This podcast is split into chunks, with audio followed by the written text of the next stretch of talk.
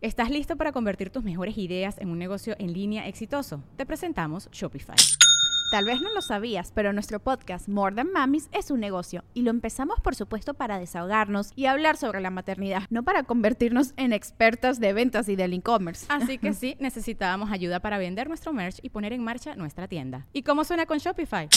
Llegó otra venta. Shopify es la plataforma de comercio que está revolucionando millones de negocios en todo el mundo. Ya seas un emprendedor desde tu casa o desde donde sea, Shopify es la única herramienta que necesitas para iniciar, administrar y hacer crecer tu negocio sin dificultades. Con Shopify puedo gestionar pedidos, envíos y pagos desde cualquier lugar, brindándote toda la información y estadísticas de tus ventas al detalle. Regístrate para un periodo de prueba con tan solo un dólar al mes en shopify.com barra sonoro, todo en minúsculas.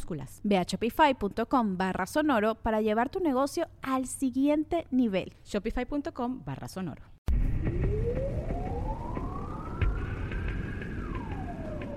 Atención, el siguiente programa contiene material sensible para algunas personas. Los comentarios de Lolo vertidos en este programa son responsabilidad de la irresponsabilidad de los comentarios de José Antonio Badía.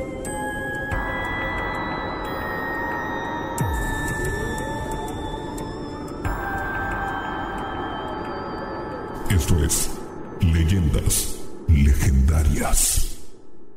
Bienvenidos a Leyendas Legendarias, el podcast en donde cada semana yo, José Antonio Badía, le contaré a Eduardo Espinosa y a un invitado especial casos de crimen real, fenómenos paranormales o eventos históricos tan peculiares, notorios y fantásticos que se ganaron el título de Leyendas Legendarias.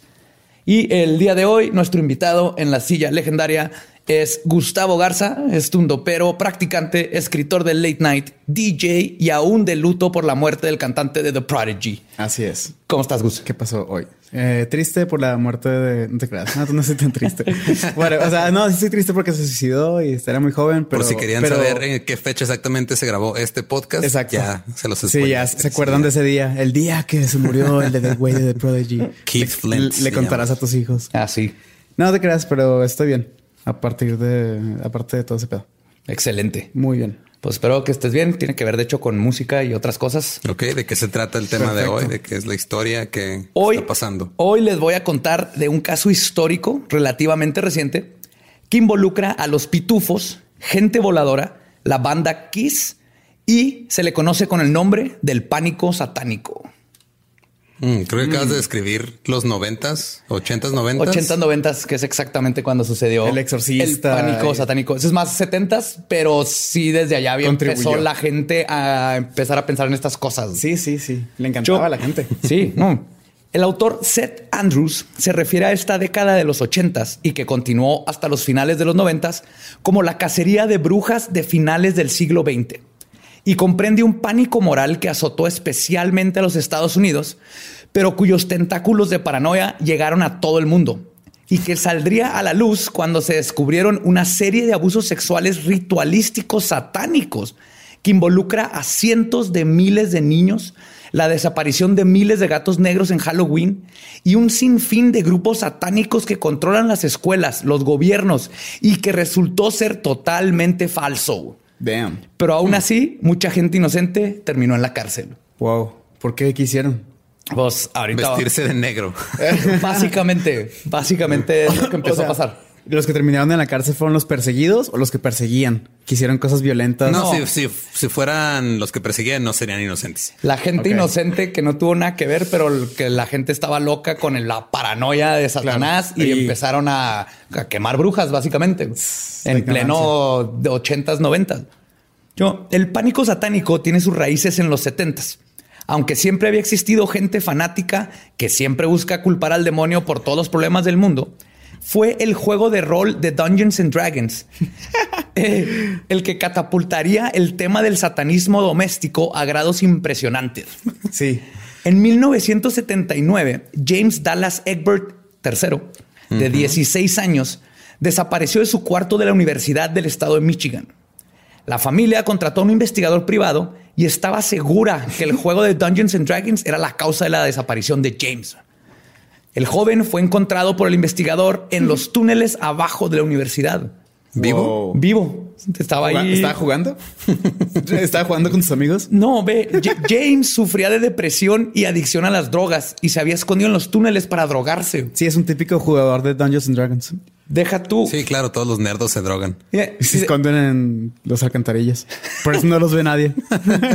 Deja de hablar de mi gente, sí, por favor.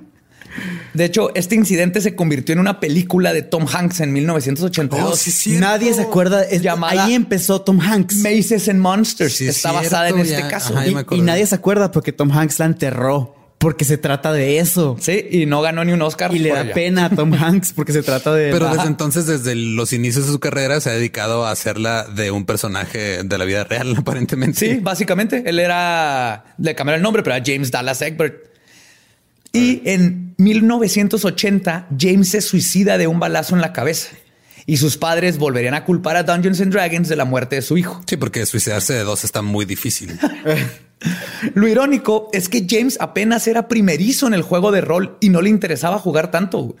En Pero- el 80, ¿eh? Yo me acuerdo que todo esto también, bueno, había escuchado en, en un podcast aparte que mucho de esto empezó también porque fue cuando, que fue en el 69, 70 que salió la Biblia satánica de la Vey. De Anton Lavey. Ajá. Ah, es- ok. es que ¿Sí salió es Lavey o es Lavey? Lavey, Le- Levi. Estamos en México, es Lavey. O sea, o sea, empezó Anton LaVey escribió su Biblia satánica Ajá. y como que Empezó empezaron, empezaron a conectar todo con eso. O sea, pasaba algo malo. Ah, fue culpa de Anton LaVey y su Biblia satánica. Y lo Es que, mencionabas. es que fí- fíjate lo histórico ajá, del exorcismo. El del exorcista, lo que hizo es que convirt... antes pues el diablo era como algo figurativo, pero cuando la gente ve el exorcista, dicen esto es algo que puede pasar. Real, y lo ven como algo real. El, más, el peligro más grande del exorcista es el hecho que usaron un, un título que decía basado en historia real. Ajá. De Eso es lo más que este, eh, Eso- eso- inspirado, Eso es lo que más no te da basado. miedo. Eso es lo que más te da miedo Sí, en una si, película si no de hubiera- terror. si no hubieran eh, eh, usado esa frase, no estaría, este, yo creo no hubiera sido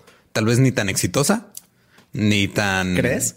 Sí creo, o sea, sí creo que eso le ayuda, sí le da... Es un- como Blair Witch. Ajá. Es muy buena película, pero lo que lo impulsó fue todo lo que crearon alrededor de que la gente creía que Sí, era de veras. de Sí, hecho, sí, entonces sí, o sea, porque imagínate a, imagínate a tu mamá que, que saliera el Sí, el exorcista el- ahorita en estos tiempos. Sí, ahorita no, ahorita Sale no, no la película del exorcista ahorita en estos tiempos y tu mamá y mi mamá y la mamá de Badía creen que es real, porque dice ahí basado en hechos reales. Sí, no, no, no, la acabamos. Mm, Sí, ya. Que Ya pues, de hecho, varios de lo que pasó aquí es que mucha gente creyó que otras cosas eran reales. Pero en el 82, un estudiante con depresión y de una familia que abusaba físicamente de él también se suicidó. La mamá demandó a la escuela porque un maestro puso a jugar Dungeons and Dragons a su hijo en una clase. Y también demandó a los creadores del juego de rol porque, obvio, ella y el esposo no tuvieron nada que ver con la muerte de su hijo. Fue el hecho de que pretendió ser un mago de clase guerrera nivel 4 lo que hizo ponerse una pistola en la cabeza. ¿no? A lo mejor fue porque dijo, no mames, apenas soy nivel 4, güey. No, no, no, más bien chance no, Después de tanto tiempo estar, de estar jugando, apenas soy nivel 4, no, no merezco estar en este chance no podía llenar los zapatos de ser un mago. güey. Sí. Yo creo aquí está algo curioso que justamente estos juegos te ayudan a, a la gente con depresión, a la gente con muchas inhibiciones, porque te, te saca, te tienes amigos. Es algo Sí, es súper un juego de rol, Sí. es este, están, están chidos. Digo, He jugado nada más como dos, tres veces. Tú tienes más experiencia jugando esas De cosas juegos que de yo. rol, sí. Haces, Pero está haces una chido. comunidad. Es una comunidad, aventuras, tienes algo para que el Para vas- ver. tienes tu mono, entonces a la siguiente semana que se vean es seguirlo jugando, ¿no? Todo lo contrario a que lo que estos padres este, describen. Sí, de hecho, si se hubiera metido más a jugar Dungeons and Dragons y hubiera subido de nivel a su mago, puede que seguiría vivo. Es que no sé si vieron, pero los- ninguno de los dos eran jugadores de. Dungeons and Dragons. O sea, el- No, uno fue su primera vez jugó, no me dijo, no, mejor no quiero jugar Dungeons and Dragons, quiero ir a meterme heroína abajo de un túnel. Ajá. Y luego el otro, su Suena- maestro suena lo, más, suena lo más obligó. divertido. Sí, lo obligó a jugar Dungeons. Es, and es Dragons. más probable. maestros es más antes, probable ¿no? que veas dragones metiéndote heroína que jugando Exacto. Dungeons and Dragons. Calabozos y dragones para los que Sí, para están los que- perdidos en, en el inglés. Estos y otros casos convirtieron a Dungeons and Dragons en el chivo expiatorio de todo mal. Desde asesinatos. en Dragón escuelas- expiatorio, por favor. El- desde- al dragón expiatorio. Desde asesinatos en escuelas, depresiones, hasta simplemente de que tu hijo le gustara pintarse las uñas de negro. Bob Larson Es que sí hay que, hay que pintar la raya en algún lugar. O sea, pintarse las uñas de negro ya es too much. pero no es culpa de Dungeons and Dragons. Buen punto. Bob Larson, el autor del libro Satanismo, la seducción de la juventud de América, que es uno de los libros que usé mucho para esto, que el pequeño paréntesis lo compré cuando yo tenía como 16 y estaba en todo esto del, satanismo y tenía la Biblia satánica y todo eso.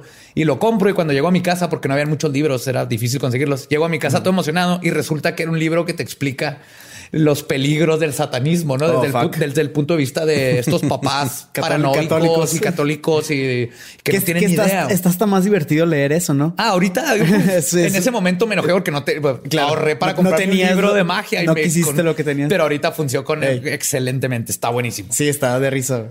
Él dice que Dungeons and Dragons es un juego que le enseña a los niños cómo perfeccionar, perfeccionar el arte del homicidio premeditado.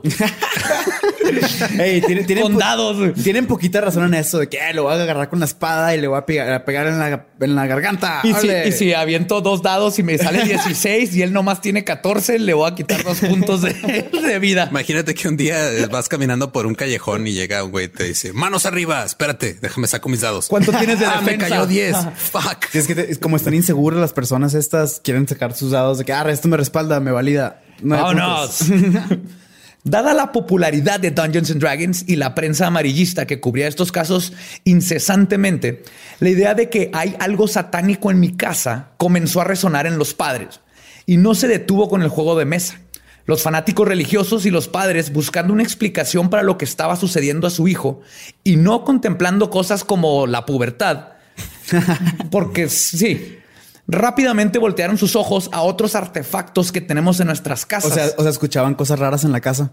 Y decían, ah, porque en la noche escuchan cosas raras. Y el hijo masturbándose, obviamente. Masturbándose en la noche. Ajá. Pues lo que encontraron fue algo que usan los satánicos para infiltrar la mente juvenil. Los discos de rock. Oh, Dios mío. Según Bob Larson, otra vez, las semillas contemporáneas del satanismo en el rock fueron plantadas cuando Mick Jagger exclamó, solo llámame Lucifer, por favor, toma mi mano. Estoy, traduciendo al español, pero ahí es donde empezó. Sí, claro, la canción lo dice. Es, una canción, entonces. Sí. Ok. Que Lucifer, please take my hand. Ah, ok. ¿Cuál, canción es esa? La de, ¿cómo se llama? No me acuerdo. Pero, pero, es esa de... Led Zeppelin. No, no, no. El Rolling Stones. Rolling Stones. Ah, ok. Mick Jagger's Rolling Stones. Tanta, gente que vendió su alma al diablo. Ya, no, ya no puedes ni, ni recordar cosas. ¿En qué momento se llena el así el almacén de almas del diablo y dice, sabes que ya no quiero, ya, ya, estuvo. No, ya, estuvo de almas? Ya, ya me harté de rockeros, ya estuvo. ya, tenemos muchos, todos están cantando en todos lados. Es que lo que no nos dicen es que el alma se caduca rápido. Entonces tiene que estar. Ya hay unas que ya se le caducaron. Las mandó al, al cielo otra vez. Ya váyanse. Mick Jagger fue seguido por Led Zeppelin, que Bob nos dice que la fascinación por el ocultismo de Jimmy Page es la razón por la que John Bonham, el baterista, se muriera de congestión alcohólica. Porque tienen una maldición diabólica por andarse metiendo con cosas del diablo. El alcoholismo es una maldición diabólica. Ajá. Que no era una enfermedad. Es bien, común para los humanos agarrar de que, ¿por qué pasó esto? Pasó por por el demonio. Por todo, menos por nosotros. Exacto. Por menos porque el güey era un alcohólico, porque era un alcohólico y ya. En Estados Unidos, los padres de familia hacían quemazones de álbums y algunos contaban que escuchaban gritos al echar los discos al fuego. Sí, los gritos de sus hijos. Mamá, no, mamá, ¿qué estás haciendo con mi disco de Led Zeppelin? Te odio, mamá. Y que salían espíritus del humo. O sea, los, los espíritus de la gente emputada de que ¡Eh, mis discos. Aparte, creo que inhalar humo de vinil no ha de ser muy bueno, no, de cazar alucinaciones. Es, petróleo, de hecho, es tóxico. Aparte de los Rolling Stones y Led Zeppelin, la banda Kiss es la única vez en la vida que Kiss va a ser nombrada en la misma oración que los Stones y Led Zeppelin. Quiero dejar eso claro. sí, sí, sí, No, se merecen estar ahí. Kiss eran catalogados como satánicos vestidos de demonios y cuyo nombre era un acrónimo para Kids in Satan's Service o Knights in Satan's Service. Oh, había escuchado más el de Knights. Niños al servicio Pero son demonios. Hay un vestido de gatito. es un gatito, un hombre estrella, un, zorro. Y Gene Simmons. Y Gene Simmons. Pero como que, era el único que medio parecía demonio. Se, acaba de hacer 100 veces más rockero de lo que era Kiss para mí. Gene, Gene Simmons era el demonio del cunilingus. ah, qué vergas, güey. De hecho, Kiss, que eran, parecían eh, feroces, pero oye sus canciones y si ya, no se estás viendo es pop. Para este estándar ya se ven glam, pop, gay. Casi, casi. Y ¿Sabes cómo? neo top- yo creo que los estándares de antes también eran súper pop. O sea, era rock, pero Sí, muy pop. Los muy comparas pop, con Led Zeppelin bandas de su tiempo y nomás por las caras Y- era cla- lo que... Claro que la gente decía que eran satánicos. Y- Claro. Y también por esto que estás diciendo. Sí. Así es, Gene Simmons, el judío con cabello de pelos púbicos y con un complejo de inferioridad, lo que quería era introducir a tus hijos al mundo de Satanás y al oscuro mundo de I want to rock and roll all night and party every day. Nice. El rock era la puerta al satanismo y se había inmiscuido en todas las casas. Black Ok. Sabbath. Eh, no sé si vas a mencionar los Beatles más, más adelante, pero Sí. mi, mi mamá era súper fan de los Beatles, al grado que tenía todos los viniles y tenía muchas cosas. Qué chido. Wow. Luego se convirtió al catolicismo. No me digas que tiró los viniles.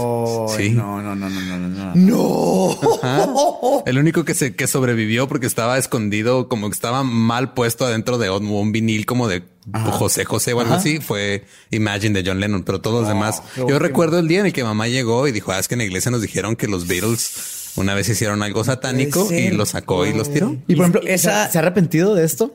No, sigue siendo católica. de hecho, Dios mío. estas cosas vienen de, de este pánico satánico. Por eso digo que lo- Sí, llegó a todos sí. lados. Sí, sí, nomás se, llegó se a- inmiscuyó en Sí, todos sí. los países. Claro, güey. Estuvo más fuerte allá. Es muy fuerte el catolicismo. Pues Black Sabbath, Iron Maiden, Alice Cooper, hasta Stevie Nicks. Stevie Nicks. Decían que era una bruja y hacía aquelarres en sus conciertos. Obviamente ninguna de esta gente jamás fue a un concierto de ninguno de Claro ellos. que no. Y descubrieron que ACDC era el acrónico para Antichrist, Antichrist, Devil's Death Child. Oh, yo ¿Cómo, creí que era? Antichrist, Death to Christ. O sea, ¿Cómo, Anticristo, cómo lo muerte a? Cristo. ¿Cómo lo descubrieron? Pues algún idiota lo, lo dijo. Lo Pero dijo, sí, es, básicamente. el- por ejemplo, Black Sabbath, yo me acuerdo de, de lo de, bueno, no me acuerdo porque no me tocó vivirlo, era el 71, el 72, En pero tu- me acuerdo tu de una de las cosas que a mí me platicaron por las cuales Black Sabbath era tan malo, era porque cuando sacaron el disco de Paranoid, eh, una, una enfermera se suicidó en, en Inglaterra. Y cuando lo encontraron en el tocadiscos estaba el disco de Black Sabbath de Paranoid. Y de ahí se agarraron para tacharlos de satánicos. Lo mismo pasó con Judas Priest. Se suicidaron dos amigos y cuando se encontraron estaba el disco de Judas Priest en el, en el carro. O sea, su- y la familia demandó a Judas Priest. El no me acuerdo cómo se llama el cantante, pero tuvo que ir a corte y todo a decirles no mames, o sea, Por favor, dime que fue a corte con un traje de piel. No, él sí iba bien vestido, pero no viste cuando fueron al Senado Dee Snyder. Sí, eso ya fue cuando todo el- este Frank Zappa, pero era para hablar de todo esto, ¿no? Ya cuando el pánico satánico había llegado Sí, ya a fue su- como a principios de los noventas eso, ¿no? Ya cuando Sí. la esposa de Al Gore quería este, prohibir las groserías en la música. y la música. O sea, su único pecado fue tener buen gusto musical. Twisted Sister no cuenta como buen gusto musical. Ah, ¿no? no. Hey, man, en esa época era chance algo súper wow. De que... de Sí, eran muy populares, pero-. Y por si esta evidencia sólida de que la música de rock estaba seduciendo a la juventud hacia el mundo del satanismo, este no fuera suficiente, pronto salió a la luz lo que se conoce como el backward masking, que es cuando esconden mensajes subliminales en una canción que solo pueden ser escuchados cuando la canción se toca al Vamos a revés. hacer la traducción al español, pero de España. Mazqueo en retroceso. Coño, el Exactamente esas palabras usarían. el Black Sabbath eh, son satánicos, hombre. El sábado negro. el sábado negro y el, el, como el, el aero, ¿cómo se dice? Cepelín. Cepelín. El globo aerostático, Cepelín. El cepelín de plomo. Ese telín de plomo. Y que según los expertos, estos mensajes satánicos infectan tu cerebro porque como entran inconscientemente, no hay forma de que te defiendas de ellos. Oh, no. Ejemplos de estos lo encontramos en bandas como los Beatles y su canción Revolution 9 del álbum White Album, que me dio risa escribir eso, pero tenía que decir el álbum, álbum White Album, White Album, se llama se White llama. Album. A ver. Que aquí traigo un ejemplo. Sí, esa rola ya en, en- o sea, ya como está, se escucha satánico. Ajá, pero Entonces, A ver, déjalo pongo. Number nine, number nine, number nine, number Sí, es la nine, versión original. Number nine, number nine, number nine. Nanny Anderman, Nanny Anderman, Nanny Anderman, Nanny Anderman, Nanny Anderman, Nanny Anderman, Nanny Anderman. What? Ok, los expertos de cultos satánicos dicen que ahí lo que están diciendo es turn me on, dead man, turn me on, dead man, que significa básicamente excítame, hombre muerto. Que no sé por qué los Beatles encontraron que number nine al revés dice Turn Me On Dead Man y no tiene sentido, pero, Pero, obviamente no es un mensaje satánico. Obviamente es porque es una referencia a que Paul McCartney se murió y lo reemplazaron con un.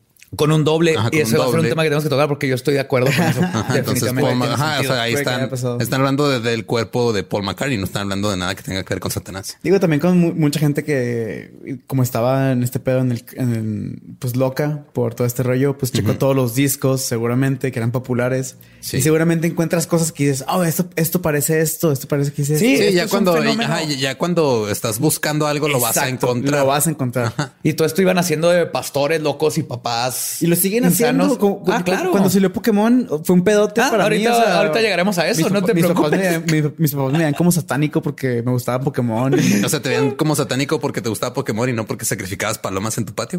ah, O exacto. sea, esa era- esa Sí, era- segura- seguramente era Pokémon. No, y nuestro bigotudo favorito, Freddie Mercury, también estaba involucrado en la indoctrinación satánica de la, de la juventud. Si ponemos al revés la canción de Another One Bites the Dust, escucharemos lo siguiente. A ver, déjalo pongo. A la parte primero, primero al derecho y luego ya ponemos al revés.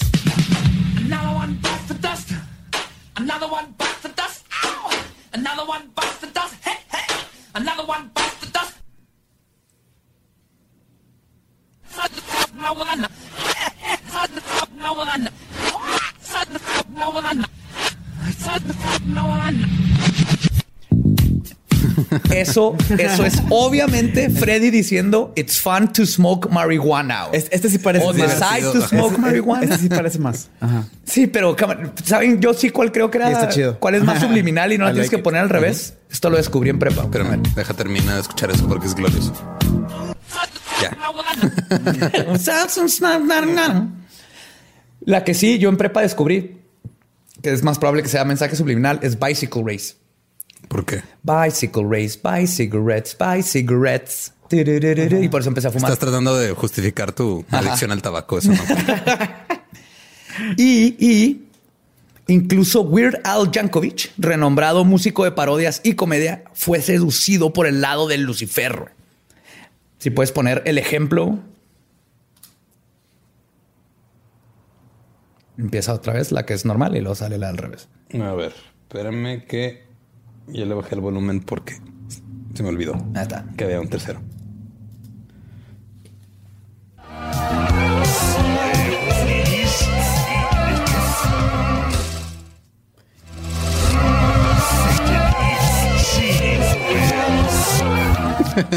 Cheese, güey. Satan eats cheese, güey. Qué genialidad de esta persona. Pero Weird Al lo que hizo es que él estaba cuando estaba todo este de paranoia y dijo voy a hacerlo de a de veras. Entonces, Sí, o sea, grabó al revés. grabó al revés. Entonces esta si la oyes bien, pues no, no dice nada. Las palabras. Correcto, porque el- si lo pones al revés no, no va a jalar. Ajá. Pero Weird Al en su álbum de 3D, por si lo quieren oír, hizo Perfecto. eso, ¿no? O sea, era así, pero así de... Estaba tan en la Sí, cultura por, por los que, no conocen la a, comedia. a esta persona, es un comediante famoso, Weird Al, es un comediante famoso de Sí, Estados lo Unidos. tengo. Si no, con- si no conocen a Weird Al, no son de mi gracia, por favor. Sí, y qué chido, ¿no? O sea, pues este güey encontró la fórmula de sacarle provecho a todo este rollo. Sí, pero no te das cuenta, ¿no? Los comediantes por lo general hablan de lo que está pasando en el momento. Entonces, esto era algo tan grande y tan parte de la cultura que, el- le- que se burló de él en uno de sus álbums. Claro. Otros ejemplos de backwards masking los pueden escuchar con que un retroceso. de masqueo en retroceso, coño. Los pueden encontrar con la Orquesta de Luz Eléctrica, Electric Light Orchestra, en la canción El Dorado. El Cepelín de plomo con la, con la escalera al cielo. Y The Eagles con Hotel California. Ya ni siquiera estoy haciendo acento en No español. ya, no, ya no sé qué estás haciendo, pero Todas las canciones clásicas. Pero si quieren buscar esas canciones, entre a otras. mí lo que, lo que me gusta de Hotel California es de que Hotel California describe un hotel del cual no te puedes escapar. lleno de fantasmas. Ajá. No, y la canción está tan larga que a veces sientes que no te puedes escapar de ella y la tocan en todos lados, güey. La odio. A de esas gusta. canciones que ya no la puedo oír. Eh, Igual que todo The Doors. Los he Ah, oído ¿por tanto? No. porque los he oído tanto que ya. De hecho, a mí, a mí se me hace que Satanás, Satanás tiene muy buen playlist porque todas sus canciones bien vergas. Ah, No, claro. no, no. Lo que vamos a darnos cuenta ya cuando ah, venga el apocalipsis y llegue Satanás es de que no va a traer rock, va a traer K-pop, güey. Ese es en realidad lo que nos va a mandar a la chingada. ¿Eso es satánico? No, pero de seguro es- o sea, estamos buscando donde no debemos buscar, güey. El K-pop es satánico. Lo dije yo ahorita aquí. K-pop, si volteas K-pop, es un 606. K. hay que hacer Al La revés. K, ¿qué número de letra es? Estoy seguro que le puedo sacar ahí una conexión con el satanismo. Nomás denme unos 15 minutos. Hay que hacer el Mex Pop. Es la onceava, ¿Es la onceava? creo. Le vamos a sacar una conexión con el. Si estos vatos pudieron en los ochentas conectar al, al- todas estas cosas al satanismo, Sí, nosotros sí, podemos con siempre puedes conectar algo. Claro. Aquí en el norte estuvimos un poco más en contacto con este fenómeno. A mí, por ejemplo, me tocó que en el Instituto México, escuela católica, trajeran a un experto que nos puso todas las canciones que les acabo de mencionar. Contrario a lo que querían hacer, que básicamente era censurar música, lo único que lograron, la neta, fue introducirme a Led Zeppelin. Ajá, fue en secundaria. Yo no conocía a Zeppelin ni a Black Sabbath y ahí fue que wow. Y no sé si más al sur también les haya tocado algo de esto, pero si sí, seguramente recordarán cosas inocuas, pero muy presentes en la mente de muchos. Por ejemplo, la moda de que muchas caricaturas eran satánicas. Caballeros del Zodiaco, Dragon Ball, y que habían mamás de todo México pasando el chisme y queriendo prohibir a sus hijos ver animeo. Uno de los animes más recientes que sufrió de esto fue Pokémon, que al parecer lo escribió el mismísimo diablo.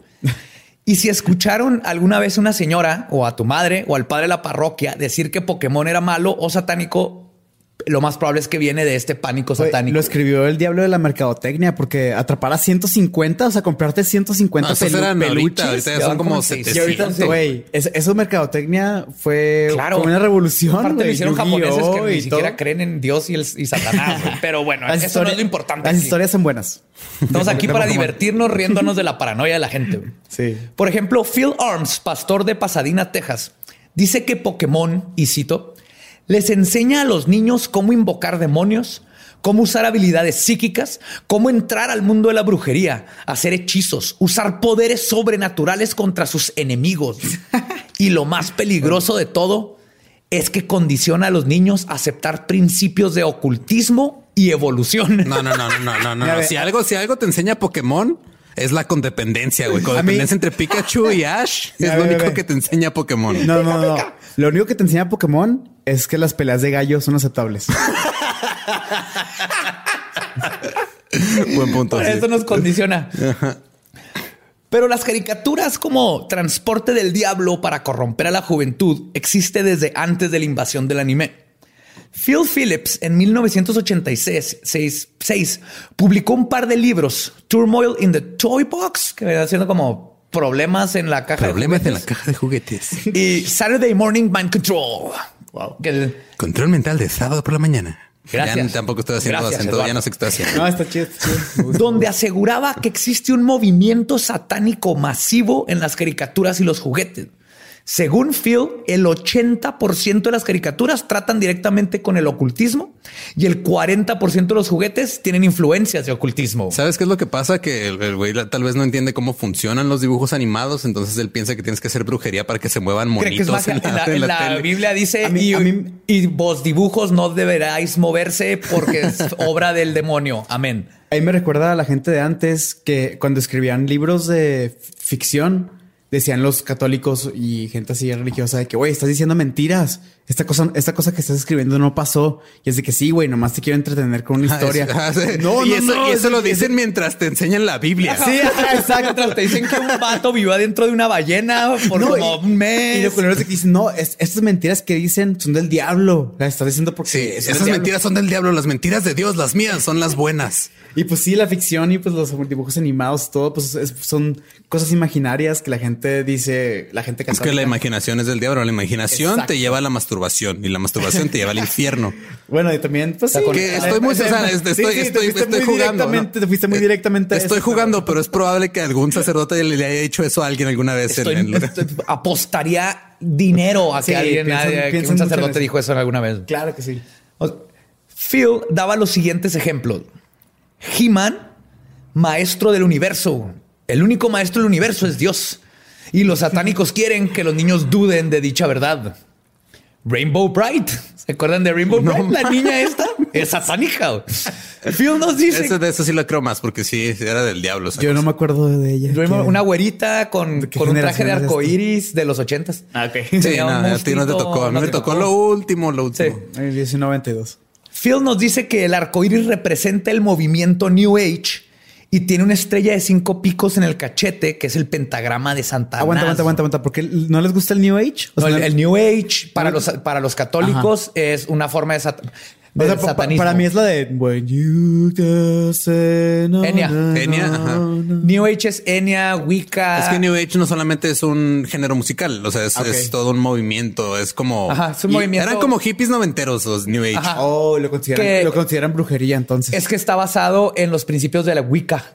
Ok. Y de, este, de las brujas naturales y todo esto. El Ah, New Age ok, es estar uno con la tierra y tu energía de los árboles y, y todo el, paganismo y todas estas cosas. Brujas naturales. Empodera a la mujer mucho y por eso se hizo muy popular el movimiento primero con las mujeres. Y por eso pero no- era, y pero era por- satánico. Y por eso no le gusta a Y los por eso es satánico porque el Porque- por eso no nomás le gusta. Satanás empodera a dejaría la a una mujer. Las- Ah, porque según la iglesia católica, las mujeres solo sirven para que las embarace un espíritu y luego tengan al hijo de Dios. Así es. Y Satanás le es el quiere que las mujeres ganen lo mismo que los hombres y eso está prohibido en la Biblia.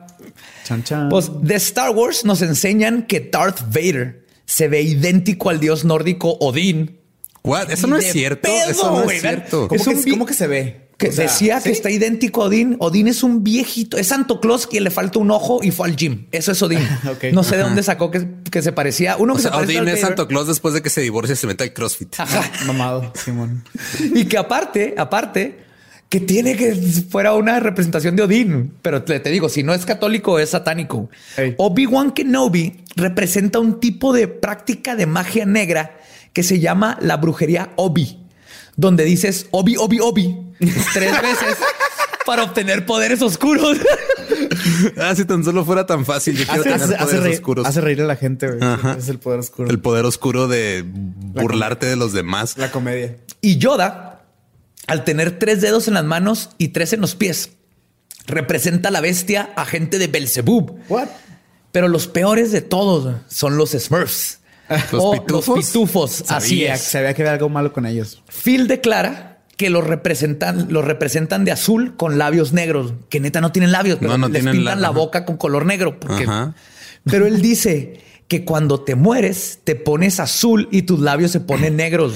Y esto es de una entrevista en televisión Ay, en prime O sea, time. La el- pueden buscar o sea, en YouTube. El güey vio un güey muerto y lo vio azul y dijo, se parece a los pitufos. Vio una, vio una persona pequeña muerta. Ándale, De exacto. hecho, yo que ese vato ni siquiera Vio una persona, una, vio una persona de baja estatura fallecer enfrente de él y dijo, no mames. Se traumó. Está azul como un pitufo. Los pitufos. A huevo. No, o sea, lo, lo único raro de los pitufos es que nada más había una mujer en una aldea. De hecho, es parte del problema, porque dice Phil que por ser esto representan a criaturas muertas y son una comunidad de puros hombres. Smurfette no cuenta porque la hicieron. Entonces ¿Quién tienen la- una connotación homosexual. Sí, ¿Quién la hizo? ¿Quién la hizo? La hizo Gargamel. Gargamel para y la, traer. la mandó como espía. ¿No has visto los pitufos? No, pues no me sabía la historia. Que a ver, cu- cuéntame. Gargamel A la- ver, la no, creó. No creo que mucha gente se sepa esto. Cuéntenla. Toda la, toda la gente menos tú se sabe la Ay, historia ay. de los pitufos. No es, a ver, ¿quién se sabe Vamos- esto? vamos a hacer- comenten, vamos a hacer una comenten donde se- encuesta. Donde se, pueda, donde se pueda comentar en las redes sociales. Ok, pues. Comenten. Vamos, cuando, los, cuando subamos el episodio, vamos a hacer una encuesta en las historias de Sí. Instagram. A ver quién se sabe A ver, la historia de va, para que pitufos. con la duda, Pero güey. platíquenlo, por Es, favor. eh, lo- los pitufos son unas criaturas ah, azules de labios negros que están muertas, aparentemente. Ok, este- esta es la historia de mentiras. Ajá. Y- Sí, sí. ajá, pero son estos gnomos Ajá, sí. azules Ajá. y Gargamel los odia nomás porque eran los ochentas y las caricaturas eran buenos y malos. Sí. Entonces, como no los puede atacar porque se esconden así, hace a Smurfette para, Oh. para meterla de espía. Y como era niña, pues todos la dejaban. Pero Smurfette se hace buena Oh. y, y traiciona a Gargamel y se No queda con los, mames. con los pitufos. Pero por eso nomás hay una chava. Güey, ya me gustan mucho más los pitufos ahora. ya tienen una dimensión bien cabrona, güey.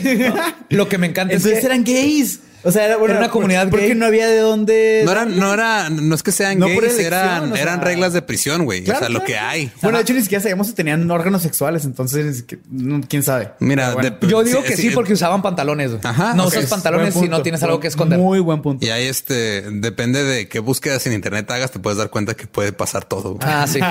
Sí. Regla 43. Así Pues es. 34, güey. 34. Este güey se la sabe muy bien. 43 son los que nos 43. faltan, pendejo. 34. Es que tengo dislexia. 34, 43. Discúlpenme. Perdón, ya el cielo. No se quieran ya, perdón. No, no, no, olvídenlo. No, no. Las cadenas de Corten este pedo del, del podcast. Las cadenas de televisión amaban toda esta información. Las noticias lo reportaban casi a diario. Talk shows entrevistaron a supuestos expertos o víctimas o ex satánicos que advertían a la sociedad que una sociedad satánica quería pervertir y atrapar a todos los niños. Era tanta la fuerza del pánico satánico. Qué ironía, ¿no? Que al final fue la iglesia la católica iglesia la que quería atrapar a todos Eh, niños. Esa fue Sí, la güey. magia del diablo. güey. Lo- Les está diciendo, ¡eh! Ven acá, ven acá. Lo que te choca es lo que te checa. Ah, qué bonita Oh, frase. Sí, güey. Los psicólogos uh, están de acuerdo. O sea, era tanta la fuerza eh, del pánico satánico que incluso las cosas que ya eran consideradas malas, ahora eran más malas porque resulta que ahora son satánicas. Como lo fue con el caso de las drogas. Mm. El, un La detective. lechuga del diablo. La lechuga del diablo. El, El repollo el del repollo demonio. del demonio. repollo del demonio. el betabel de Belzebub. Pero ese no queda porque el betabel no es verde, pero me gustaría. Betabel. Ya, ya hay este, algunos strains rojitos y todo. Ya está. Ah, ya, sí más se puede, cosas. entonces. Sí se puede, sí. Por ejemplo, un detective y teniente llamado Larry Jonesy, Jonesy, director de la red de impacto de crímenes de culto que existía en los ochentas. De hecho, vamos a poner la liga para que si quieren visitar su sitio, para que vean lo que le enseñaban a los policías en ese tiempo. Y está ¿Todavía gloriosa. existe el sitio? ¿O Eh, está Una como- página lo recuperó, le hizo como un, co- pero está en todo su glorioso letras ochentero. verdes sobre Oh. blanco. Tiene una hormiga con casco así de under Es, un- es- construction. es- es una cápsula del tiempo. Sí, total. Y eso se lo mandaban a todos los policías porque fue un gran problema, ¿eh? Que cómo, cómo entrenaban a los policías. Ahorita vamos a llegar a eso. Pero él dice que los cultos satánicos son los que más venden droga y la venden más barata. Ajá. Entonces, qué, bueno, qué bueno que me dices. Sí, falta- ahora sabes, necesitas encontrar un culto satánico. Fuck. Los drogadictos, con tal de tener acceso a droga, se meten a los cultos. Una vez en el culto, te Ah, lavan el cerebro wow, por wow, la wow. dependencia a la droga. Eh, esto se me hace ya una historia muy rara de un, un católico que se inventó. Este no, ahí, ahí te va. Ahí te va. El problema es que este es un, de- un detective. Es un de detective, 18 años. ajá. Ah, y esto, él iba a diferentes, ¿cómo se dice? Precintos. Sí, a diferentes. municipios a entrenar a la policía diciéndole Oh. esta información. Oh. Ok, ahí te va. Versión alterna. Yo cuando estaba en la universidad de- en El Paso, en El Paso, Texas, ahí a una cuadra de la universidad había una iglesia bautista. Entonces, la iglesia bautista te daba comida gratis los miércoles, Mm. pero tenías que escuchar un sermón bautista. Yo llegué a ir a uno de esos cuando tenía hambre. Yo también. Sí, por. YouTube, por YouTube. Sí, por YouTube, ahí por la sí. universidad. No, todavía, yo creo que todavía siguen. Sí, Ajá, todavía siguen ahí. Es que Ajá, y luego donar sangre o por si, por si gustaría comer Sí, gratis. entonces, o sea, están, están diciendo que los drogadictos hacen lo mismo, pero con satánicos en vez de con comida. Así es, igualito. De hecho, no me parece mal. Pero acá está más padre porque te dan, te dan comida y te enseñan de nuestro señor Satanás. Y te ponen No es- buena, es y te ponen buena música. Pero aparte, imagínate que decir, eh, compa, ¿tra- ¿traes tachas? Sí, pero déjame te hablo de nuestro señor Satanás. Ven para acá. Ah, fuck, ok. ok, qué padre. güey. O sea, una vez en el culto te lavan el cerebro y por la dependencia a la droga ya no te puedes salir y te hace satánico. Y que de hecho otra función que tienen las drogas en los cultos satánicos es de desensibilitar a los nuevos reclutas, porque sin estar drogados no podrían aguantar ver todos los rituales que ahí se hacen. Es que, o sea, a- a- a- ya entendí lo que pasa. Los güeyes aguantan todo eso para tener sus drogas. Claro. Desde que chingado, tengo que aguantarme a este cabrón satánico para tener mis drogas para el fin de semana. Y Ajá. es lo que tiene que hacer. Pero neta, yo prefiero ir a un culto satánico por mis drogas que a un callejón con un Brian que no sé qué un cholo, demonios. un cholo a una persona religiosa, una persona religiosa. Y lo- Aunque, sea- aunque, sea, Ajá, pues, religi- aunque, sea de hecho. religión, sea Va satanás. a traer acá una capa gloriosa. Imagínatelo con su ca- capa. Imagínate Sí, comprarle o sea, drogas a un vato te con va- capa Te, va a invitar a hacer algo, ¿no? y, un, te va a y matar. cuernitos. O sea, está bien chingón, güey, la neta. güey. Cuernitos. Pues, su recomendación es que, y cito, ten cuidado con la gente que te ofrezca drogas. Ten cuidado de amigos que en una fiesta te inviten a un cuarto para tomar drogas, porque esas personas lo más probable es que quieran introducirte al culto satánico. No, no, no, lo más probable es que quieran consumir drogas contigo y ya. Y son, diver- son divertidas y puedes juntarte con ellas. Y Ten, ten miedo del güey que venga a ofrecerte drogas porque te va a pedir dinero prestado para más drogas. Ese es el único miedo que le debes tener a las personas que usan drogas. Eh, tú también consumiste, ¿no? cuidado con tu amigo que te ofrece drogas porque van a terminar conectándola al día siguiente y luego vas a estar desvelado el lunes porque llevas tres días de party. Y eso es de Dios. Eso no es de Dios, perdón. Tres días de party, tres días Eso de no es- resurrección. Ajá. Ajá. Y también dice, mientras más consumas drogas, menos consciente estás de lo que estás haciendo para atraerte hacia el satanismo. De hecho, por favor, les voy a, les voy a, me pueden agradecer esto después. Busquen en YouTube Law Enforcement Guide to Satanic Cults. No, Es- no está en es- español, ajá, obvio. Es un video de esos así como de entrenamientos De los ochentas, hijo, no, es Para la policía, Hay, hay varios, así. pero busquen el vato que tiene mullet, que está en un parque y dice lo siguiente: está el vato así, no todo. Y lo dice: el parque se usa generalmente para dos cosas. Satanismo y homosexuales. y luego sube unas escaleras, sube unas escaleras y hay un pentagrama en un árbol, güey. Así que no mames, lo pusieron. Sí, me imagino ya al Ralph así que Se rieron ¿Por qué y lo pintó, jefe? Sí, ponlo, güey. Y llega, oh, ¿Cuántos mira, picos lleva? Ah, perdón, hice una judía. Déjeme lo vuelvo a borrar. en un, en un tambo de basura. al Chile, chance los que fumaban mota en ese parque lo, lo pusieron ahí irónicamente porque la gente los acusaba de eso. y Este dijeron, vato "Eh, actuó vamos, como vamos, nada, vamos, vamos se encuentra un asustarlos". hongo, se encuentra un hongo pintado así en un de esos, el hongo, el clásico hongo noventero, ochentero que pintaban acá los ravers en un bote. Y él, es que este es, esto significa que aquí venden hongos y es todo un culto a la psicocibina y los satánicos es su droga de especialidad. Oh my God. Y lo peor es que estos son videos oficiales Sí, que le ponían a la policía. O sea, imagínate que la policía de ahorita le eso. entrenara con esa mentalidad. Y aunque hasta ahorita hay un pánico, pero todo raya en lo ridículo y lo gracioso. Y pues, bueno, para la gente de sentido común, obviamente, ¿verdad? Las cosas no tardaron mucho en tornarse muy peligrosas, porque igual que en Salem, Massachusetts, y con los juicios y ejecuciones de las brujas, cuando suficiente gente comienza a creer en algo, por más ridículo que pueda parecer, las masas atacan. Y una masa iracunda y mal informada es muy peligrosa. Con estos videos e intentos de que la policía supiera identificar a los cultos satánicos, las autoridades pronto acuñaron un término para una actividad en particular, el abuso ritualístico satánico o ARS. Sí, o sea, hasta le pusieron ya un término Ya a cuando, algo ya que cuando no alguien- existía. ya cuando algo tiene siglas, ya es súper oficial. Ya es güey. oficial y lo peor es que no existía. güey. Pero ¿por qué abuso? Porque eh, ahorita vas a ver, pero empezaron los rumores de que habían lo que se fueron de, de la, mu- de hacer música satánica a está lleno de satánicos en los parques a los satánicos están abusando De gente. eh, de gente y los secuestran y los, este, los sacrifican y abuso sexual y todo esto. Ok, wow. Así es, hasta ese punto llegó el pánico. El rumor que eventualmente se convertiría en verdad y comenzaría la cacería de satanistas comenzó en un caso en donde en 1980 un psiquiatra canadiense llamado Lawrence Pasder y su paciente, después esposa Michelle Smith, publicaron un libro que se convirtió en un bestseller. En el libro titulado Michelle Remembers o Michelle Recuerda, Pasder documenta su tratamiento con la paciente adulta llamada Michelle Smith, que recordaba abuso sexual en su infancia en Victoria, Canadá, en la época de los 50. Bajo hipnosis, Michelle recordó rituales extraños. Muchos de estos ocurren en una habitación en el sótano o en un cementerio. Emplean cuchillos, masoquismo, violación y asesinato.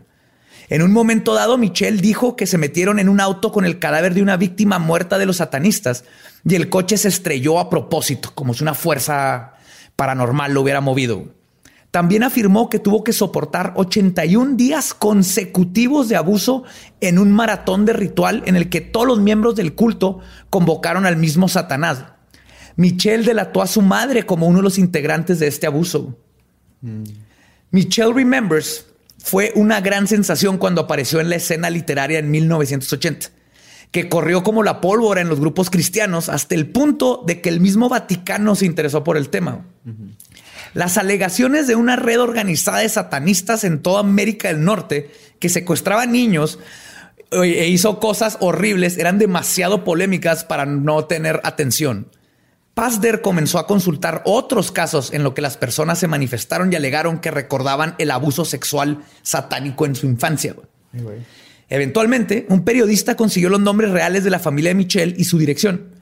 Al ir a investigar, descubrió que el cementerio donde estuvieron los rituales no coincidía con la historia. El cementerio está rodeado de casas residenciales y se supone que ya estuvieron 80 días abusando de ella, sin que ningún vecino lo viera. Además, que al visitar la escuela de Michelle, encontró que ella no había faltado ni un solo día a la escuela. Tenía asistencia perfecta.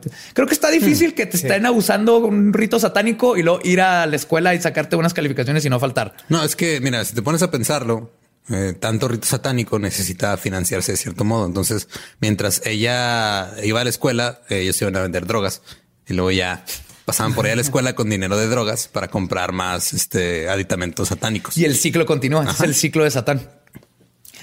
Al entrevistar al padre de Michelle, este negó todo. Resultó que Michelle tenía dos hermanos que nunca se mencionan en el libro y que por alguna razón muy conveniente nunca habían sido abusados. El choque que reportaron en el libro nunca sucedió. Fueron a buscar en los periódicos y en la policía. No, no pasó. No pasó. Habían muchísimas inconsis- inconsistencias que finalmente comprobaron que todo era falso.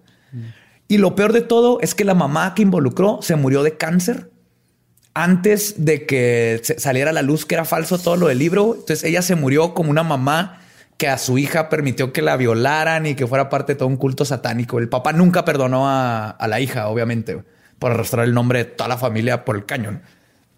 Pero dos cosas salieron de encontrar que todo era un invento. La primera es que la falsedad venía por parte de la regresión que el psicólogo hizo sobre Michelle, lo que creó falsos recuerdos. En teoría, para ella era posible que sí creyera que esto sucedió, sucedió pero fue porque el, el psicólogo fue guiándola hacia todo esto. Y con la ayuda de su propia imaginación fue llegando al punto donde sus mentiras se convirtieron en recuerdos reales para ella. Este tipo de regresión fue investigada por la Asociación de Psicólogos y se le conoce como el síndrome de la falsa memoria. Incluso la psicóloga Elizabeth Loftus de la Universidad de California dirigió un famoso experimento de manipulación de la memoria, corroborando después por otros, corroborado después por otros investigadores, en el que logró implantar en un grupo de sujetos el recuerdo de que se habían perdido en un centro comercial a la edad de cinco años. con pura regresión y sabían todos que no era cierto y eventualmente lo logró, ¿no? Lo creyeron. Wow. Entonces, ahorita todo esto de, la- de implantar el- el- la regresión está. Los psicólogos no lo aceptan y saben que es incluso peligrosísimo. Claro, claro. Sí, de hecho, una de, las, memorias. ajá, o sea, una de las peores cosas que puedes hacerle a un psicólogo es llevarlo a ver Inception. Se- no, no. La segunda cosa que salió del caso de Michelle es que el libro y las técnicas de regresión utilizadas por el psicólogo fueron usadas para investigar otros casos de supuestos ARS y destruir muchísimas vidas. A pesar de que salió que era falso, siguieron Sí, usando sea, las estás técnicas. buscando, estás buscando algo tanto al punto de que se lo implantas a alguien más para encontrar culpables supuestos. Claro, y cómo funciona esto es que le dices, eh, y abusaron de ti, ¿cómo eran? Eh, eh, ¿Cuántos eran? ¿Cuántos hombres eran? Ya dijiste hombres. Entonces Ajá, la, mente es. empieza a pensar, ah, ya nomás te da un número. Sí, ¿no? o sea, no, no te preguntan, este, abusaron de ti, no es cuándo abusaron de ti. Ajá. ¿Quiénes abusaron O de sea, ti? ¿Cómo eran? Había, habían, este, habían cuchillos, habían anim- sacrificaron animales y empiezas tú. Y como estás en un estado de hipnosis, en un estado de regresión, se empiezan a implantar esas memorias. no estás recordando nada. Sí, hay un peligro con los psicólogos. este- Con todos los psicólogos son un peligro. Cuidado. No, no, pero sí. Yo, ah, una menos el que estuvo de, psicóloga. menos el que estuvo invitado en el segundo episodio, él es chido. No, no, no. Sí, él me Nicolás. cae bien. Pero, pero sí he hablado con él también, con Nico. Hemos hablado de esto, de que yo, yo le dije de que, güey, yo, no- yo no tendría un psicólogo que no fuera budista porque te puede alimentar tu ego de una mala manera de que tienes depresión y pobrecito de todavía, todavía te trató mal y todo este rollo. Es que los Y tú- psicólogos comen depresión. Y, y- y tú como persona te, te la empiezas a creer más y empiezas a hacer como que una historia de ti mismo de tengo depresión y tengo eso y tengo el otro y yo, pobrecito de mí y así. Creo que nada más fuiste con un mal psicólogo porque... No, no, nunca fui, nunca he ido con un psicólogo. Ah. Pero, pero sí, sí Entonces eres como los niños chiquitos que no quieren comer brócoli porque no, No, les no, gusta, pero nunca lo han probado. No, no, no, sí, sí como muchos vegetales. Este, no, no, no, pero o sea, por el budismo más que nada de que puedes ali- alimentar tu ego, tu ego de una mala manera si vas con un psicólogo así nomás. Y esto, este pedo también, o sea, creas ideas en tu cabeza que no estaban ahí antes. Es que no se trata de demeritar toda una rama de la medicina No, por claro. alguna No, sola no, Nomás claro estos que no, imbéciles de los ochentas que hicieron esto. Eh, eh, particularmente a las personas que voy a nombrar. Fuera de esos, como en todas las profesiones, hay buenos, hay malos. Sí. Y como todas las profesiones, funcionan que muy bien si es- alguien lo hace bien. Que es muy nuevo la, la psicología. Sí. De hecho, aparte de nuevo, creo que lo más nuevo es que la gente ya está aceptando que es algo normal ir a un psicólogo y que es lo más importante, ¿no? Si alguien Sí, o tiene sea, algo el- que va el estudio- quitarle el tabú. Sí, la mente es algo Pero impresionante. regresando Sí, al satanismo. Sí. Me encantan las transiciones de este podcast. Después de ese mensaje de amigos, si tienes Sí. problema de depresión, no se olvides ir con un psicólogo. Habla con un Regresando al satanismo. Y ahora Satanás tiene un pene de 15 kilómetros. Wow, wow, wow, wow. El- Eso no me dice. Wow, wow, wow. Sin comentarios. El, el- está hablando de cómo se destruyeron muchas vidas. Ajá. Un caso fue el de Dan y Frank Keller, quienes pasaron 25 años en la cárcel por acusaciones de rituales y abuso satánico que se hicieron en los 90. Salieron completamente inocentes. Todos completamente falsos y fabricados a partir del pánico y las técnicas de regresión. ¿Y qué hicieron o qué pasó? ¿Cuál fue la confusión? Oh, ahí te va. Ese es nomás un- un- uno de los casos, porque no puedo tocar todos, son muchísimos. Pero el caso más sonado del, del pánico satánico que existió a partir de estas memorias implantadas sucedió en el sur de California en 1983 y es conocido como el caso de la guardería McMartin, que se convirtió en el juicio más largo y caro de la historia de los Estados Unidos todavía hasta hoy. What? Los seis años que duró el juicio comenzaron con una sola persona, una fanática cristiana que había leído toda esa propaganda sobre cómo el satanismo estaba atacando a la juventud, de nombre Julie Johnson, quien en 1983 denunció en la policía que su hijo había sido sodomizado por un profesor de la guardería McMartin. Ese docente, Ray Buckley, era el nieto de la fundadora de la entidad, Virginia McMartin, e hijo de la administradora, Peggy McMartin Buckley. Las sospechas de Johnson de que su hijo había sido abusado comenzaron cuando el hijo le dolió la colita mientras hacía popó. ¿Ok? Cabe mencionar que Julie Johnson había sido diagnosticada con esquizofrenia paranoica y que además realizó varias acusaciones más aparte del abuso, entre ellas que el cuidador y sus compañeros no solo habían sodomizado y torturado a, a su hijo y a otros pequeños, sino que también les habían hecho presenciar actos espantosos, sacrificios de bebés y de animales, profanaciones de iglesias y que Peggy perforó a un niño con un taladro por debajo de sus brazos y que Rey voló en el aire. Ok. Hasta ahí lo suficientemente ridículo. La vieja con este con esquizofrenia paranoica. Pues por alguna razón, después de escuchar esto, el juez descartó el caso por falta de evidencia. Pero la policía tuvo la brillante idea de mandar una carta a más de 200 padres de familia de ahí de la escuela con el siguiente mensaje. le quité pedacitos para hacerlo un poco más corta, pero esto es lo que desea. Querido padre, este departamento está realizando una investigación criminal incluyendo abuso de menores. Ray Buckley, un empleado de preescolar de Virginia McMartin, fue arrestado el 7 de septiembre de 1983 por este departamento. Recuerden que ya lo fue- habían ajá, soltado y fue porque no hay pruebas en- ajá, con cargos falsos. con cargos falsos, pero la policía manda esta carta. El siguiente procedimiento es obviamente uno desagradable, pero para proteger los derechos de sus hijos, así como los derechos del acusado, este interrogatorio es necesario para la investigación completa. Por favor, interrogue a su hijo para ver si él o ella ha sido testigo de un crimen o si él o ella ha sido víctima. Nuestra investigación indica que los actos criminales posibles incluyen sexo oral, manoseo de genitales, nalgas o pecho y sodomía. Posiblemente cometida bajo el pretexto de tomar la temperatura del chico. ¿Te puedes imaginar cómo papá, güey, que lleguen los chotas y te digan, pregúntale a tu hijo de cuatro o cinco años si lo sodomizaron? Nomás imagínate explicarle la sodomía a un niño de cinco años. Sí, o sea, la última vez que lo intenté me corrieron de un kinder. Por eso ya no doy clases. Era por su bien. También pueden haberse tomado fotos de los chicos sin su ropa. Cualquier información de su hijo relacionada con alguna vez haber observado a Ray Buckley retirarse del aula solo con un chico durante el periodo de siesta, o si alguna vez observaron a Ray Buckley atar a un chico, es importante. No hay evidencia que indique que la administración de la guardería preescolar de Virginia McMartin tiene conocimiento alguno sobre esta situación. No se ha descubierto información concernante, a- concernente al mal funcionamiento de la guardería durante la investigación. Además, ningún otro empleado de la escuela se encuentra bajo investigación por acto criminal alguno. Tengan un buen día. Güey. ¿Cómo chingado se le ocurre a la policía? Aparte de que ya no había evidencia.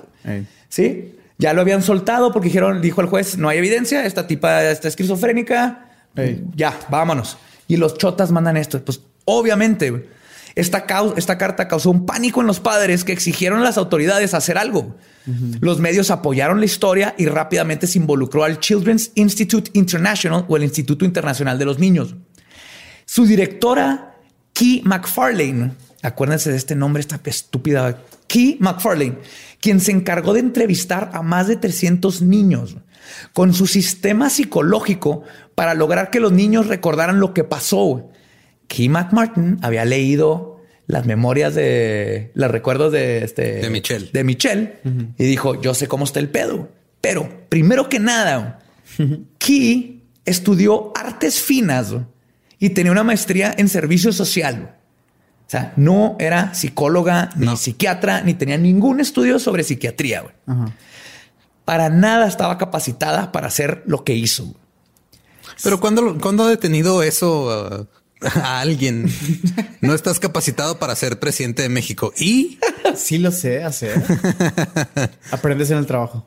Claro, sí. Pues ahí les va. Primero que nada, Key lo que hizo fue junto a los niños y según sus estudios en arte, los niños abusados sufren de un síndrome de represión. Entonces, para que recuerden lo que pasó, necesita usar monos anatómicamente correctos y títeres. Entonces los entrevistas y las entrevistas, este es un resumen de todas, pero neta no es exageración lo que estoy haciendo aquí. güey. Esto es lo que hace. güey. Imagínense este idiota con un con una títer en la mano y es así de hola niño, te violó un culto satánico. Y el niño es de no. El señor títere dice que estás mintiendo, estás tontito. Oh, sí, he visto esos videos. Tus amigos dicen que ellos sí los violaron. No, y el niño dice, pues a mí no. Sí te violaron, te doy un dulce. Ok, sí me violaron. También mataban animales en túneles secretos y sacrificaron niños e invocaron a Satanás. Sí, ya dame un pinche sí, dame ya. otro dulce. Sí, es lo que pasó. Les daban, les daban, les daban y la única respuesta correcta era decir que sí. Entonces, entonces, según Key, cuando un niño dice que no al ser cuestionado sobre si fue abusado, Está- significa solo una de estas cosas. Nomás hizo una de estas. Puede ser que lo bloqueó. Puede ser que sí se acuerdan, pero no quieren decir. O puede ser que no, que dicen que no para que los presiones para que puedan liberar su memoria reprimida. güey. Niños, siempre digan que quieren ver a su abogado. nunca, nunca digan nada. Siempre digan, quiero ver a mi abogado. Esta tipa. Quiero ver a mi Nada- abogado, señorita. Nada. Pero te violó un culto satánico. Cállense, señorita, quiero cállense. hablar. Todo es, quiero ver a mi abogado. Sí. No voy a hablar hasta que no vea a mi abogado. Obviamente, con estas técnicas profesionales, resultó que 360 de los ¿Qué? 400 niños que iban al plantel fueron abusados sexualmente en ritos satánicos. Claro, no, es que sí era un problema muy grave. Oye, entre, entre que les daban macaroni y crayolas y pegar este pastita en papel, los violaban e invocaban a Satanás. O sea, Sí, mira, a las- mira, vas, llegas a tu niño a la escuela, así, ah, mire, aquí en, en este aquí, jardín de niños, de 9 a 10 de la mañana tenemos lectura en grupo, de 10 a 11 de la mañana van al receso, de 11 a 11 y media invocamos a Satanás y de 11 y media a 12 es la siesta. Ay, sí, a mi hijo, Para- dormir ese- tranquilo. Para dormir tranquilo después de haber invocado a Satanás. Pues, como podrán imaginar, los testimonios de 360 casos de abuso ritualístico satánico que esta artista visual descubrió causó que los padres y toda la comunidad se volvieran locos y sedientos por castigar a los culpables. Virginia McMartin, Peggy McMartin, Bucky, Ray Bucky, la hermana de Ray, Peggy Ann Buckley, los profesores Mary Ann Jackson y Betty Rader y Babette Spittler fueron acusados de 115 cargos por abuso sexual a menores de edad. En la corte, las pruebas 115. 115 cargos.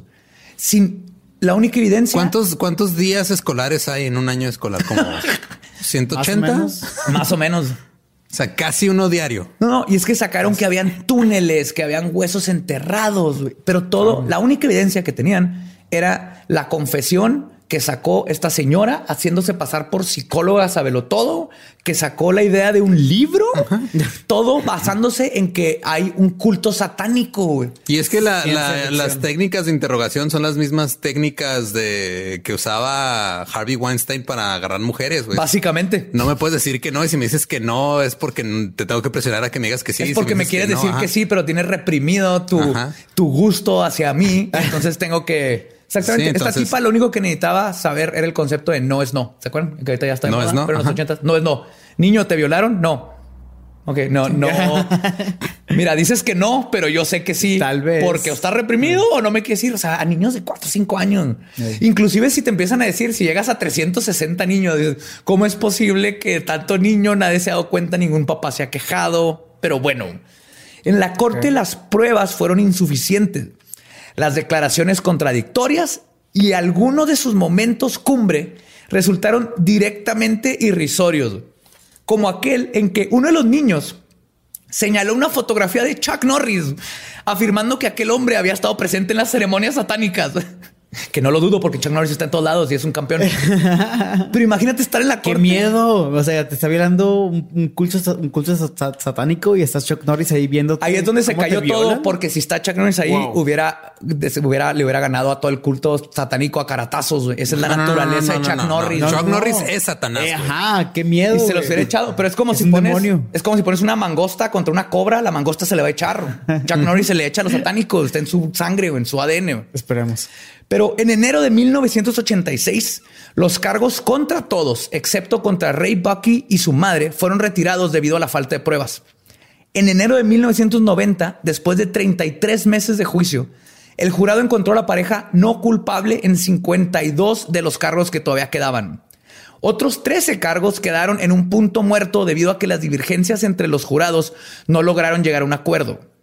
La madre quedó con un solo cargo.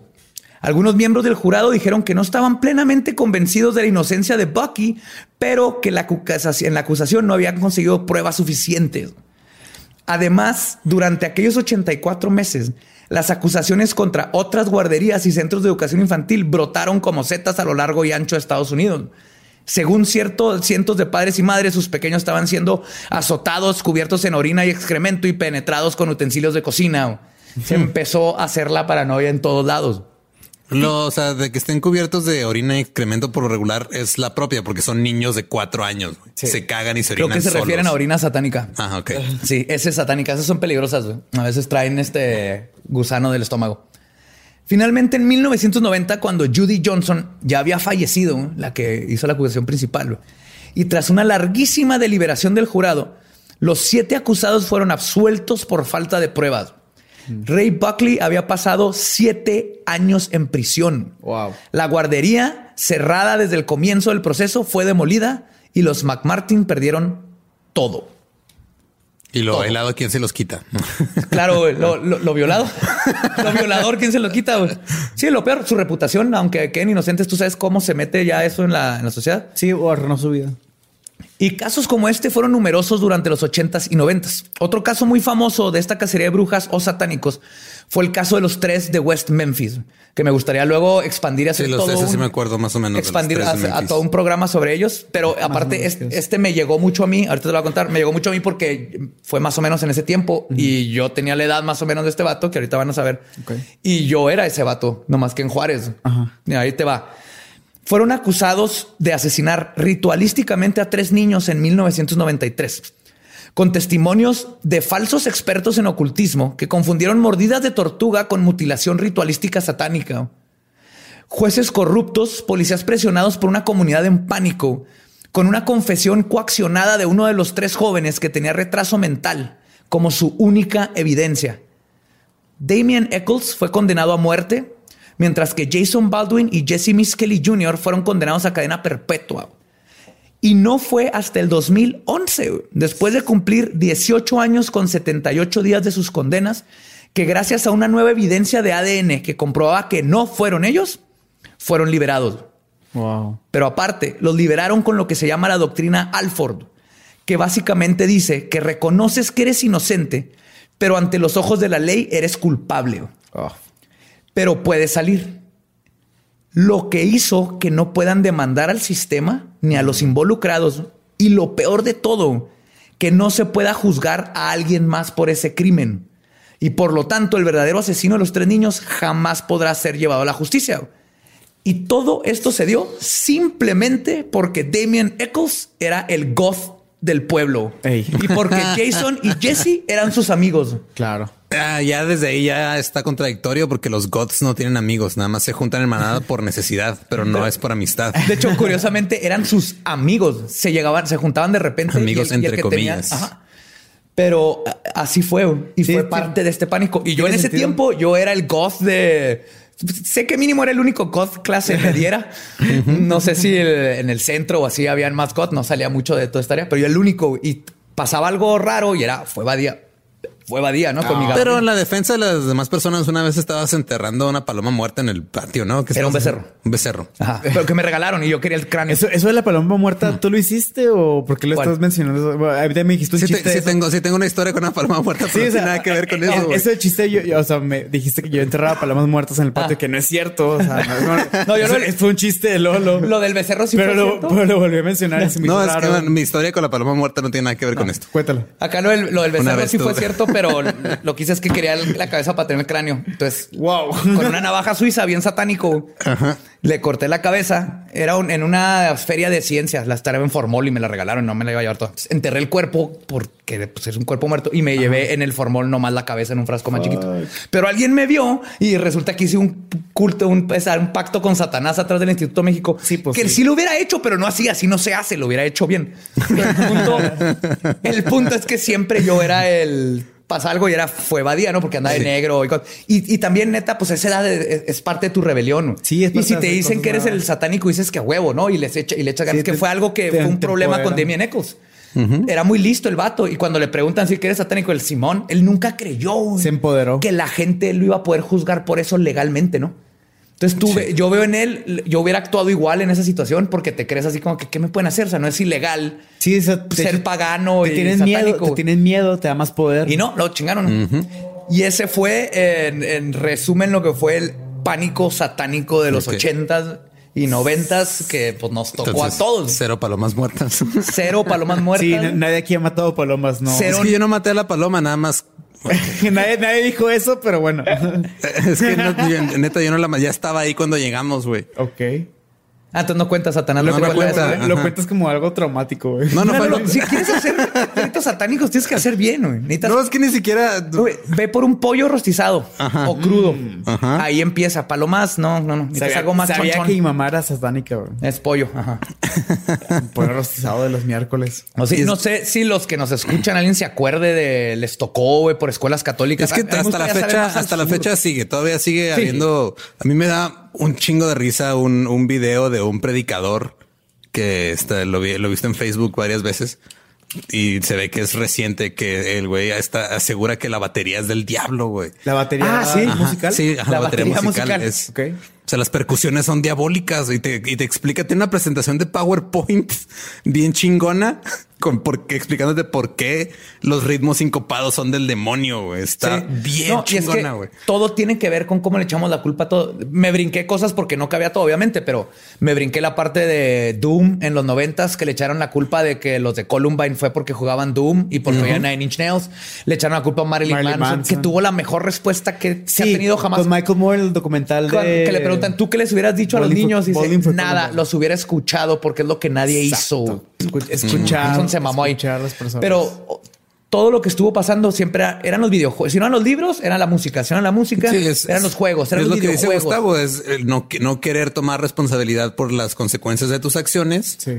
Ya sea de, de forma directa o indirecta, y echarle la culpa a algo que no puedes controlar, entre comillas. Claro, y los papás les encanta hacer eso en masa, ¿no? Es fue la película, eh, la película está muy violenta, el internet es muy La violento.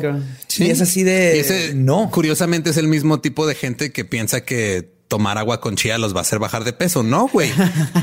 O sea, ni es culpa de Satanás que estés gordo, ni lo vas a curar con una semilla. No, ni con agua bendita en el dedo gordo. Me han dicho, pruébenlo, a ver si es cierto, me avisan.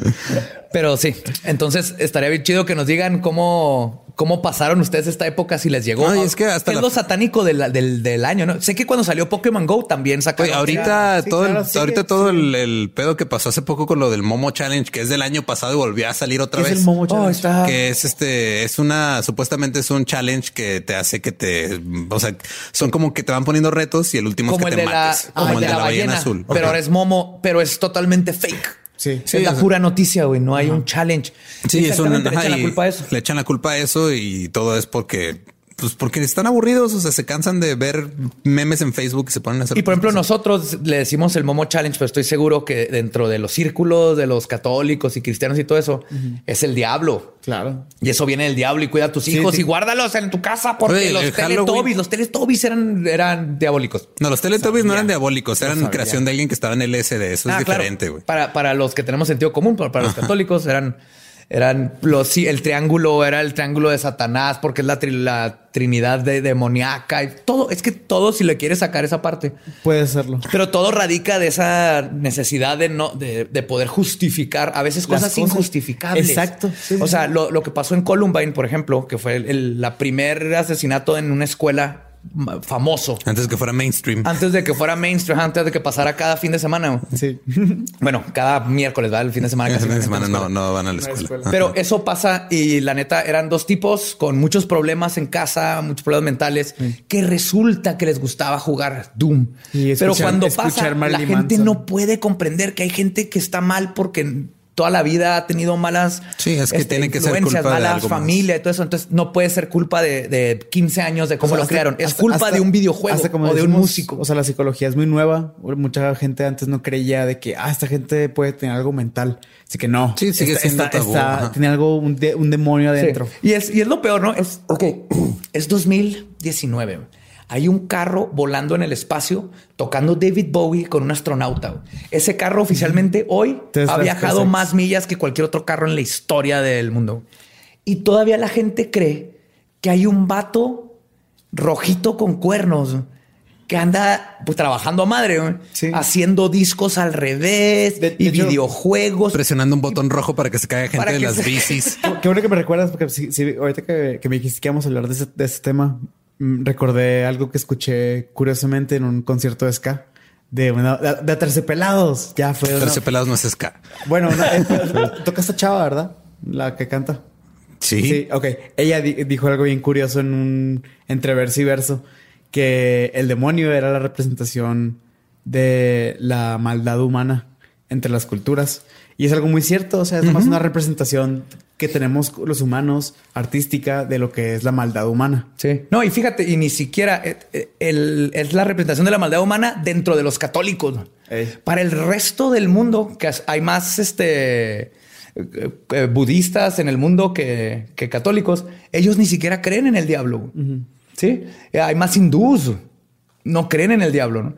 Entonces es una idea que te, que te hacen desde chiquito. Sí. Y no hay problema. De hecho, bueno, de- sí hay de- problema de- que te desde chiquito te inculquen estas cosas, pero lo, lo que no entiendes es cómo a tus 40 años Te afecta. ajá. te- te- que, te- que todavía creas que hay un tipo ahí que Sí, está. Santa- es como Santa Mi Claus. hijo se droga porque el diablo le dijo. Sí, es, como Santa Claus o así. Es- es no tener de- responsabilidad. De, de qué época viene la, la idea de Satanás o la, la idea del diablo? de la divina comedia. Órale. Antes de la divina comedia no existía ¿Y- el diablo. ¿En qué año se hizo? ¿Como en el 500, Ajá. 1000 y algo así? Más o menos. 500. 1500. Antes, en la Biblia no, no describen al diablo, no describen el infierno, nada de eso. Eso salió de la, de la, de la mente de Dante.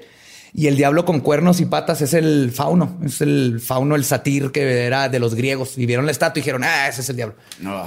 Ok. Pero como concepto es, es nuevecísimo. Ok. Y más que nada, como concepto que todavía existe, es así ridículo. Pues sí. De hecho, la, la iglesia satánica, que también sería buen, buen programa, ellos usan al diablo como la figura que representa al ser humano y su curiosidad y todo. Son ateos, no Ah. creen en Satanás. Y lo o usan. Sea, la, o sea, la ciencia usan es- en la ciencia su, su número uno, este, su lo que creen número uno, y usan al diablo para contrarrestar al, al- a cómo nos imponen la religión, ¿no? Que, que quieren poner una estatua de los diez mandamientos y dicen, ah, pues si ellos, yo soy satánico, entonces yo puedo poner un satán ahí, un Baphomet. Sí. Entonces los católicos dicen, no, eso es del diablo. Pues sí, pues eso es de Dios, pero hay, libertad de expresión. Entonces Claro. usan- lo usan de pretexto. O sea, bien interesante. como libertad de expresión. ¿no? Pero el, el diablo es la libertad de expresión, es la parte humana, es la parte terrenal, es, es que es es el que- deseo. Es y que la- ya le dieron esta, esta contraparte de la iglesia, que es una institución bien culera.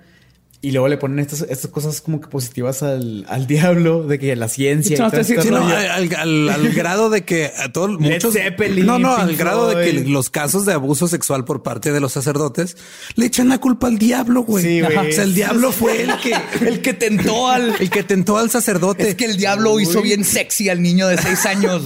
y con eso, con esa frase cerramos este Sí, yo creo que sí. Escúchenlo al revés, se Y pone neta, bien verga si lo escuchan al revés, es Póngalo. todo satánico. To- todo lo que dijimos estuvo planeado. Hell para Satan, espero que, como yo, ajá, crean en nuestro santito rojito Satanás. Bueno, mi santito rojito Satanás. Santa Claus. No le hace daño a nadie. Él nomás hace buena música. Es lo único que sí lo puedo culpar. Tien- Tiene buenos récords. Tiene muy buenos récords. Inventó el violín y la música rock. Así que por eso, Violín. Hail Satan. Y nos oímos la semana que entra aquí en Leyendas Legendarias. Suscríbanse en Apple Podcast, Google, uh, Spotify. Spotify, todo eso. Síganos en Facebook, Instagram, Twitter. Y Sigan- mándenos si tienen ideas de temas, cosas que quieren escuchar y todos los comentarios que nos quieran hacer ahí en las redes. Ahí estaremos Sí, ahí con- contéstenos si, quién sí conocía la historia de Pitufina y quién no, por Ajá. favor. Y a quién llegó un experto con una tele a enseñarles de los Beatles y Led Zeppelin como es- agentes de nuestro amo o lo oscuro. Y las historias que tengan también. Sí, claro. Entonces, nos vemos la semana que entra. Ya la cagaste otra vez, nos escuchamos, Ah, nos oímos. O sea, ya van Nos dos veces que lo dices bien la primera vez y luego lo cagas otra vez. Ajá, porque lo decir- volver a decir. Nos escuchamos la semana que entra en Leyendas Legendarias.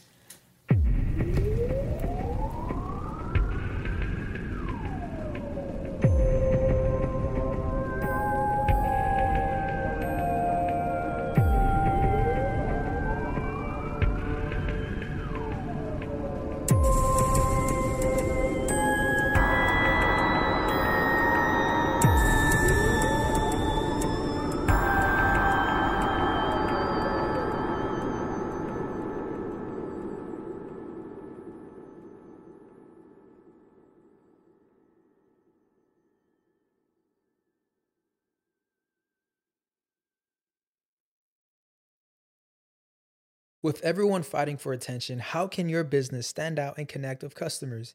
Easy.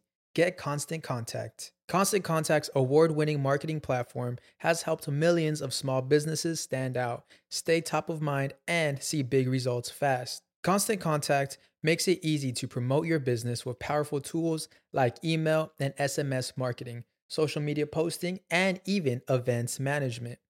With Constant Contact, you'll reach new audiences, grow your customer list, and communicate more effectively to sell more, raise more, and fast track growth. Don't know much about marketing? No sweat. Constant Contact's writing assistant tools and automation features help you say the right thing at the right time every time. Plus, you can send with confidence, knowing your emails are actually reaching your customers thanks to Constant Contact's best in class 97% deliverability rate. I'm a small business owner and I believe that this is a great tool for other small business owners. In small businesses, you need to create a team. And if you're starting by yourself, Constant Contact can be the team that you need. Tackle any challenge with Constant Contact's expert live customer support. Plus, everything's backed by the 30 day money back guarantee. So get going and start growing your business today with a free trial at constantcontact.com. Just go to constantcontact.com right now. Constant Contact, helping the small stand tall. ConstantContact.com.